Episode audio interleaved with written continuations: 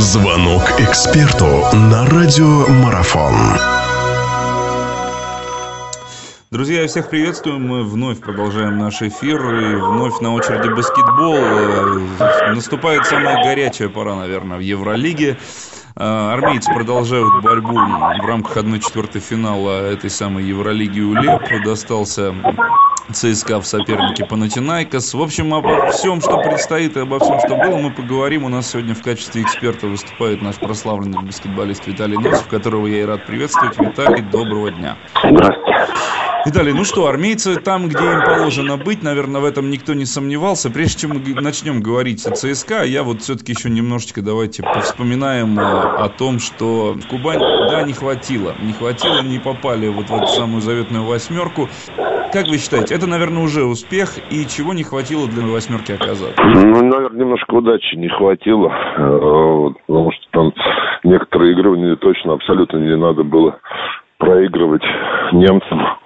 Там надо было выигрывать эту игру, и все было бы хорошо. И плюс еще они одинаково с, по-моему, с турками, что ли, у них одинаковое количество было но они выиграли одно количество очков и проиграли такое же количество, а по общей разнице.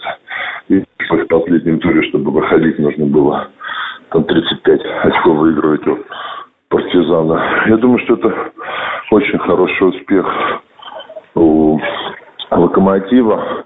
Конечно, было бы просто фантастически, если бы они попали в вот в этот вот серию плей-офф, да, но такая судьба, это баскетбол, мяч круглый. Будем надеяться, они завоюют место в Евролиге дальше и будут представлять Россию в лучшем клубном турнире Старого Света в этом году и более успешно.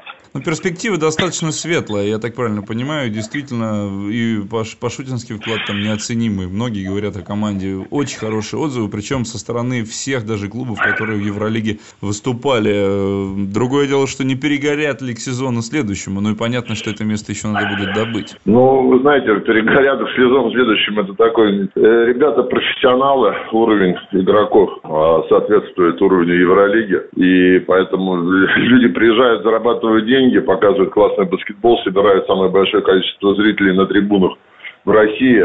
Все работает в клубе как часы. И поэтому говорить о том, чтобы перегорят людей, которые перегорают, в этом клубе не будет. Э, там будут только те, кто соответствует целям и задачам. Продолжение беседы через мгновение. Оставайтесь на радиомарафон.